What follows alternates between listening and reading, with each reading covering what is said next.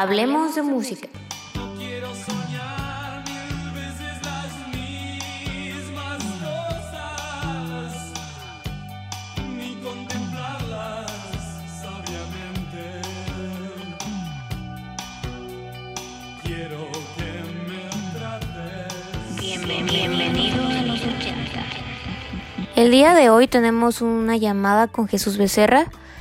Yo tengo la fortuna de llamarlo mi amigo y de conocer alguno de sus trabajos dentro de la música. Él es músico y productor y nos va a hablar un poco de su experiencia y cómo la música lo ha influenciado en su vida. Entonces, cuéntanos un poco de ti, Jesús. Pues yo empecé hace 13 años en, en la onda de la música. Soy ingeniero de audio. Este, empecé sin saber nada cómo grabar. Eh, me metieron a, un estudio de que era de publicidad y ahí grababa voz en off. Cuando me di cuenta que necesitaba aprender y estudiar más del tema del audio, entonces trabajaba y estudiaba al mismo tiempo. Entonces fue por ahí del 2007 cuando empecé a trabajar. Y pues así empecé poco a poco aprendiendo y a la vez estudiando.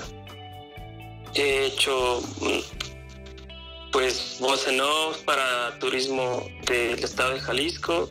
He grabado grupos de, de rock de la escena tapatía, eh, grupos de jazz de acá de, de Guadalajara, hip hoperos, raperos, mariachi y pues todo lo que es ese audio he grabado acá ya durante 13 años. ¿Y como qué experiencia o qué artista recuerdas que, que hayas dicho me encantó haberlo grabado o me encantó haberlo conocido o que te haya marcado en tu vida? Híjole, pues la mayoría de personas son muy interesantes. O sea, cada género que he grabado me ha llevado una sorpresa y me ha gustado desde grabar mariachi. Eh, es algo que uno piensa que no tiene, no, no sé, me gustó mucho grabar mariachi, ese género como regional. Este, grabé norteño también. Eh, artistas de la escena underground de raperos, me llevé sorpresas de que eran muy profesionales a la hora de grabar. Uno piensa que no eran nada profesionales, no llegan a tiempo. Mm, no sé, me llevé sorpresas muy, muy, muy chidas grabándolos. Y por ejemplo, me cuentas de, de que hayas grabado a, a raperos. Eh, ¿Me puedes decir alguno que, que recuerdes que como la forma en que fue la grabación o, o cómo fue para ti? Porque tal vez puede ser algo nuevo para, para alguien que tal vez no, no conocía a los raperos y eso. Ok, eh, bueno, la verdad creo que de ellos me he sorprendido bastante porque uno en particular que se llama Manotas, o le dicen Manotas, eh, eh, es padre de familia y llegó al estudio un día diciendo que si su disco no, no, no funcionaba, él se iba a retirar. Pero súper inteligente, el chavo habla como cuatro idiomas, este, trabaja, pues trabaja en, una oficina normal, se ve súper, pues, se ve es una personalidad sí fuerte, súper malo, pero la verdad es súper inteligente, súper buena persona, puntual, súper profesional. Y pues eso fue en el 2011 y funcionó su disco y creo que se retiró un rato de trabajar de Godines y se dedicó por completo a, a echarle al rap y es súper famoso en la escena underground de, de México. Este, si tienen chance de buscarlo, es, es muy bueno. Entonces, prácticamente hay artistas que eh, como que tal vez tienes como una... eh, impresión de ellos, pero cuando los conoces, pues te cambian, ¿no? La perspectiva y, y las cosas. Sí, sí, son súper talentosos. Algunos son, te digo, más profesionales que, que lo que te imaginas de, de cómo son por su facha o por su fin, no sé, o su de dónde vienen. O sea, realmente es lo que me di cuenta que en la música el que, es súper profesional y súper aplicado y como aferrado a, la chamba de la música le va súper bien. De hecho, le iba mejor que a mí. En ese tiempo le preguntaba que cuánto ganaba por concierto y pues me sorprendió bastante ver cuánto ganaba. Y bueno, y de, de tu experiencia y así, pues me dices que, que has grabado, pero ¿cómo nació tu, tu gusto por, por la música? Ok, mi gusto por la música viene, creo que desde, desde mi papá biológico que, que era representante de bandas en los ochentas. Él tenía un grupo que a mí, ah, bueno, era de eventos así tipo tardeadas de los 82 al 87. Representante hasta que llega a fallecer y, mi mamá se queda a cargo del grupo hasta los años, hasta el 95 y mi mamá se vuelve a casar. se casó de nuevo y viene mi padrastro que es un super músico de aquí de Guadalajara y de ahí viene el, el amor a la música yo creo y me quedé ahí. ¿Y qué fue lo que te hizo decir me quiero dedicar a esto? Ok. Mm, pues prácticamente yo creo que pues la, a mí me puso la gira realmente ahí en la música porque me invitaron a, a trabajar en un estudio a los 18 años, 19 años, sin saber nada, nomás guardar la carpeta, guardar cómo en una computadora, en una G4, en una Mac, y me preguntaban, ¿si sabes guardar una carpeta? Le dije, sí, y así empezó, o sea, es como, pues me llegué, me llegó a gustar ya trabajando de eso. No me imaginé que me fuera a gustar tanto, pero aparte toco, o sea, soy músico, pero me di cuenta que me iba mejor grabando. Y cuéntanos un poco de, de ese lado músico que tienes, eh, qué instrumento tocas, cómo se llama tu banda. Ok, este. Toco el bajo. Empecé a los 16 años a tocar, un poco ya tarde, pero mm, todo tiene su tiempo. Eh, Tenía una banda de grunge, este, que ya ahorita ya no existe. Se llamaba Fronema. Y, pero pues realmente me dedico más a grabar que a tocar. Y bueno, hablando de los 80, como mencionaste, tu, tu papá se dedicaba a esto. Eh, pero, ¿en qué forma de los 80 te marcó a ti en tu vida? Los 80. En mi vida personal, En tu vida, en, en- en el tema de la música, ¿qué artistas te influenciaron o, o te marcaron de esa época? Ah, ok, ok. Eh, eh, bueno, no sé, yo crecí escuchando música por mi hermano mayor, que por decir me lleva cuatro años, cinco años más o menos. Y lo que él escuchaba me lo pasaba a mí, no sé, como tipo Caifanes, este, Café Tacuba, eso es, en español. Este, Soda Stereo, mm, grupos argentinos como Los Fabulosos Cadillacs. eh, mi padrastro escuchaba mucha mucha salsa, pero no sé de qué año era, si 70. De ahí fue escuchaba mucho una canción que ponía para, para limpiar la casa que se llama Pedro Navajas. No sé si te acuerdas de eso. De ahí fue como el gusto de la música, decir, ah, interesante. Entonces, esos son los artistas que te marcaron. Eh, Uf, es que bueno, es que existen muchos.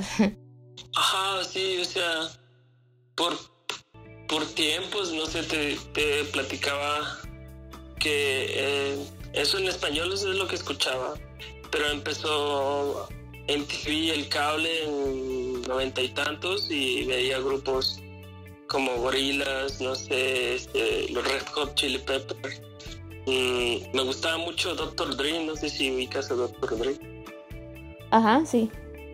O sea, mm, ya cuando empezó MTV a- al Plus, pues, tú escuchas de todo, ¿no? Pero eso fue como en los 2000, en los 80s. Te digo que estaba un poco, un poco pequeño, creo. Ni siquiera me gustaba la música, creo.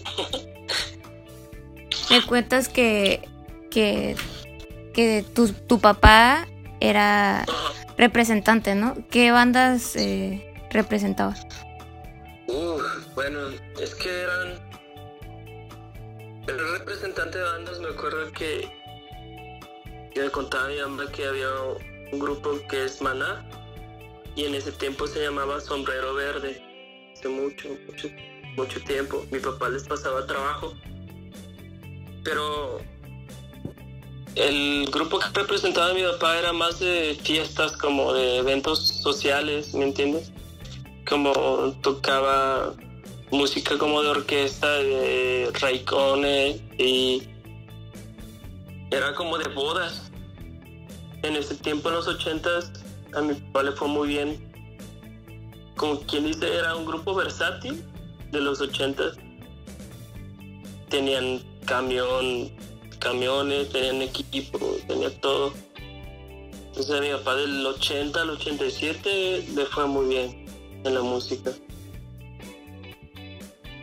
Entonces la mayoría eran artistas locales de Guadalajara. Así es, sí. Sí, sí, sí. Y también me cuentas que tu padrastro es músico. Así es. ¿Y el, el qué instrumento toca o qué hace en, en música? Ok, mi padrastro se llama Jimmy Saúl. Este toca el bajo. Es muy bueno. Este. Él llegó a tocar con músicos trovadores de la escena de México, creo que desde los 70s, 80s. Este. se me va el nombre, pero. Eran puros músicos trovadores, no sé, supongamos. Se presentaban antes mucho en, en, en hoteles. México, de Monterrey, de, de aquí de Guadalajara. Y así se la pasaban viajando, como haciendo sus, sus giras. Yo también creo que parte de lo que te influenció fue ver a, a tu papá y a tu, a tu padrastro en la música, ¿no? Sí, claro. O sea, de- creo que de ahí viene el amor a la música o querer per- estar dentro de la música. O sea, ver que, que es un ambiente súper, súper padre y creo que es difícil en algún, algunos sentidos. Pues por eso estoy ahí aún siguiendo grabando música. Entonces, creo que eso no lo voy a dejar. Sí, e- es algo que, que es muy difícil dejarlo. ¿verdad?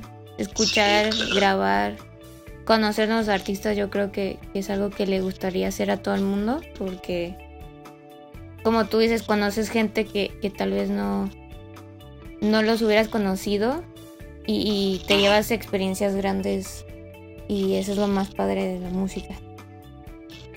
Sí, claro, claro. Y pues prácticamente estás trabajando también por un sueño de que ellos quieren llegar y ser escuchados y, y expresarse. Es algo, algo bien padre, ¿no? O sea, estar involucrado después de ver. Me tocó en ese año, en el 2012, grabar muchísimos raperos. Te lo juro, no sé cómo llegaban y no sé de dónde salían. Y me sorprendió bastante porque de repente los veía en la tele, ¿no? O sea, que era como grabarlos un día, un fin de semana en, en el estudio y de repente un mes después ya estaban haciendo, logrando cosas, cosas chidas, ¿no? pues casi casi tú tuviste un granito de arena en esa en ese momento de su vida. Y pues qué padre que ellos confiaron en ti para para que los grabaras porque pues no cualquier artista le confía su música a cualquier persona. Tuve la suerte más bien de, de- de que llegaran ellos al estudio porque, te digo, fue un... Es muy padre trabajar en estudio. En, en en vivo realmente yo casi no hago en vivos. No sé, tal vez por la personalidad que uno tiene, me gusta más trabajar tranquilo y arreglando detalles en el estudio que, que en vivos. ¿Y qué es algo que me contarías para finalizar este capítulo? Que, que, que te llevas de la de la forma en que la música te ha marcado y, y pues te ha ayudado en tu vida. Ok, ¿qué, qué, qué cosas me llevo de la música hasta este momento? Este, pues realmente creo que es, es necesario esa parte de arte en las personas, ¿no? Es como también cuando ves a unos bailarines o vas al teatro y, y ves danza, es, es algo impresionante cómo, cómo se expresan. Y creo que la música es necesaria para que el mundo tenga todo, aterrice ciertas cosas y sea feliz en ciertas cosas y suelte cosas tristes también y sea positiva.